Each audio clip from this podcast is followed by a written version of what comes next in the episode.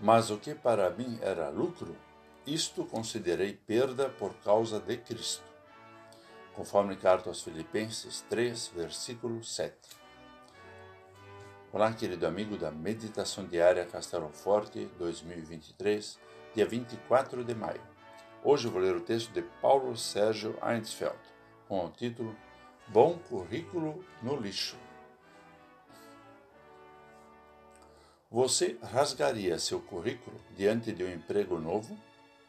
Ora, seria um desastre. Afinal, experiência do passado e habilidades do presente são essenciais no mundo do trabalho. O apóstolo Paulo joga no lixo um currículo de dar inveja. Ele nasceu da tribo de Benjamim, mesma tribo do rei Saul, que lhe emprestou o nome judaico Saulo. Além de nascer em berço de ouro do judaísmo, muito se esforçou para estudar as leis e doutrinas que o habilitavam a participar do partido dos fariseus. Para isso, era necessário ser um rígido cumpridor das leis, até as últimas consequências. Isso o tornou perseguidor dos primeiros cristãos. Ele não era cruel e mau, estava cheio de boas intenções e vivia de forma séria e regrada.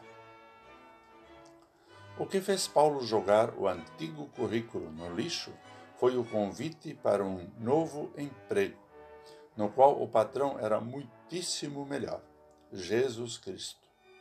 Paulo passa a conhecer Jesus Cristo não com a cabeça, mas com o coração. Sente-se unido a Ele de modo que vê a cruz do Senhor nas suas perseguições.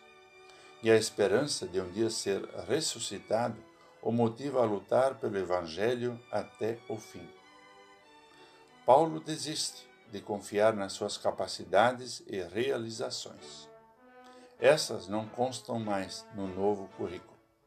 Agora basta ser Paulo, servo, escravo de Jesus Cristo um escravo totalmente liberto e feliz, que não se cansa de convidar.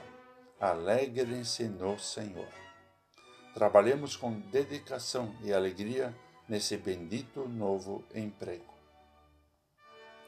Vamos falar com Deus. Querido Deus, diante de ti não valem privilégios e vantagens para participar do teu povo também nossas capacidades e realizações nada são diante da tua graça. Em Cristo somos teus escravos libertos, e isso basta. Amém. Aqui foi Vigan Decker Jr. com a mensagem de hoje.